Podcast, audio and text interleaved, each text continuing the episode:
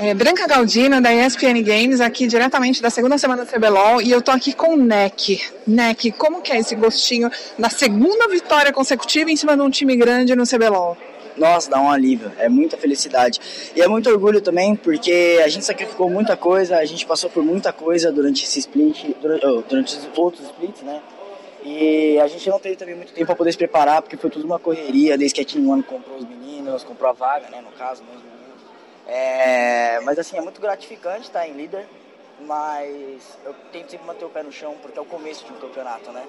Então os times que a gente pode estar dando 2 a 0 agora podem ser os times que vão vir muito mais fortes na semifinal ou em playoff, se a gente é, conseguir chegar lá. Eu acredito que o caminho tá, tá mais curto para a gente chegar lá, para ter garantido seis pontos que não estavam no planejamento.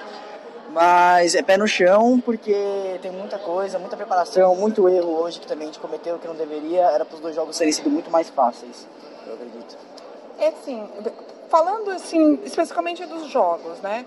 É, o comentário que a gente ouviu aqui nos estúdios de outros jogadores do outro time foi que ah, T1 joga sempre com os mesmos campeões, é mais fácil fazer uma leitura. Por enquanto eles estão indo bem, mas daqui para frente a gente vai ver porque já vão sacar como que é o jogo deles. Como que você, como técnico que prepara a equipe, responde a respeito disso? Eu só respondo que eu amo quando eles pensam assim. Eu amo quando eles pensam assim, porque é, durante a semana, eu, no início da semana, na verdade, eu quebrei muito minha cabeça pensando nisso, que, nossa, a gente jogou dois jogos da mesma maneira, a gente precisa ampliar, não sei o que lá, não sei o que lá. Mas aí eu tive um tique. E aí eu percebi que a probabilidade de outros times que vão estar enfrentando a gente logo no começo do campeonato é, não pensem dessa maneira e pensem que eles consigam, que eles conseguem vencer a gente dessa maneira. Então eu já passei pro, time isso, a gente estava bem confiante de reutilizar essas estratégias. E é aquela questão, né? Time que está ganhando não se muda até o momento. Mas claro, é, a gente não trabalha só isso, a gente trabalha outras coisas. Os times precisam ficar de olho, sim, porque os meninos são muito bons. É, todos os do meu time são muito bons. Eu me surpreendi quando eu entrei. Então é bom que eles pensem dessa maneira, porque eles vão ser surpreendidos se eles pensarem dessa maneira. Falando de técnico para técnico, você chegou, pegou uma Team One que veio lá de trás de um, de um, desafiante, que tinha outra tag, que curiosamente tinha até a assessoria do técnico da equipe que vocês enfrentaram hoje, que é o Peter. É, como que é você pensar assim, puxa, eu venci, com a equipe que ele treinou eu consegui dar o melhor e vencer dele hoje? Tem alguma aspiração nesse sentido? Tem um pouco, porque assim, é, o Peter ele não era coach ativo deles, eles nunca tiveram um coach realmente ativo.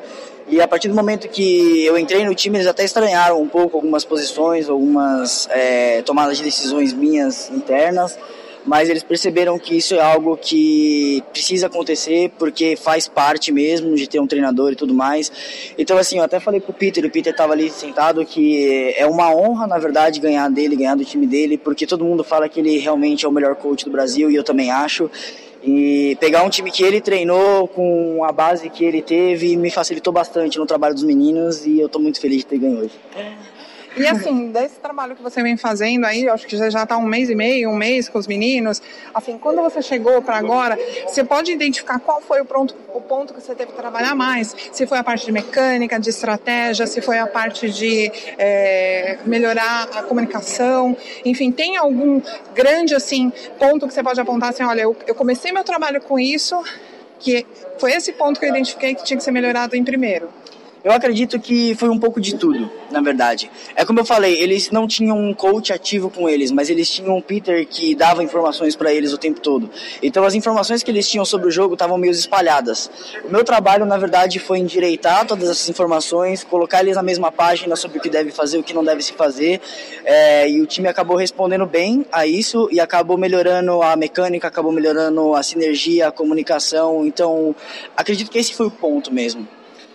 Considerando assim, essa, essa questão nova desse CBLOL, que é essa troca pelos reservas. Aí você viu aí uma movimentação nesse, nessa semana aí que trazer um jogador de outra posição, subir o reserva, não sei o quê. É, você, como técnico, você fica preocupado em avaliar o histórico daquele jogador, você fica preocupado como você prepara seu time para essas leituras dessas mudanças repentinas? Eu tento primeiramente identificar a maneira que eles jogam e como eles jogam, porque eu acredito que toda mudança de jogador você muda o time todo. Então, qualquer alteração que você faça no time, você vai mudar um conceito estratégico. não é só questão de pique, não é só questão de como a pessoa joga, mas assim como o time trabalha. Então, quando faz uma alteração, por exemplo, no jogo de hoje, que eles começaram com o Chile, depois colocaram o Turtle, é, eu soube identificar entre um jogo e outro entre um jogo e outro, não foi nem antes. Entre um jogo e outro, a maneira que eles jogavam com cada jogador, eu transpareci isso pro time, o time entendeu também a gente conseguiu se armar bem até para essa mudança de estratégia. Então é algo muito positivo pro cenário, é algo muito mais difícil de trabalhar contra, porque abre o leque de estratégia de todos os times, e isso só vai beneficiar os times e o cenário também. Para quem está falando que por enquanto foi sorte de principiante, qual seria seu recado? Acredito ah, meu recado é não subestimar, porque todos os times do CBLOL são fortes, todos os times do CBLOL estão aqui porque mereceram estar aqui. Então, essa questão de sorte de principiante eu acho que não conta mais para um circuito como o CBLOL, onde todos os times estão nivelados em nível alto. É, claro, não o nível LCK ainda, não o nível LCS, mas para o Brasil eles estão em um nível bem alto e você não pode subestimar ninguém, porque quem você subestima hoje pode ser o cara que vai estar ganhando de você no final. E alguma mensagem para as namoradas perdidas por aí, né? Que... Ah, namorada? Tô, tô, tô, tranquilo, eu tô querendo focar no meu trabalho, que eu acho que é o mais importante, né, agora. Tá bom, então, muito obrigada, até mais. Obrigado,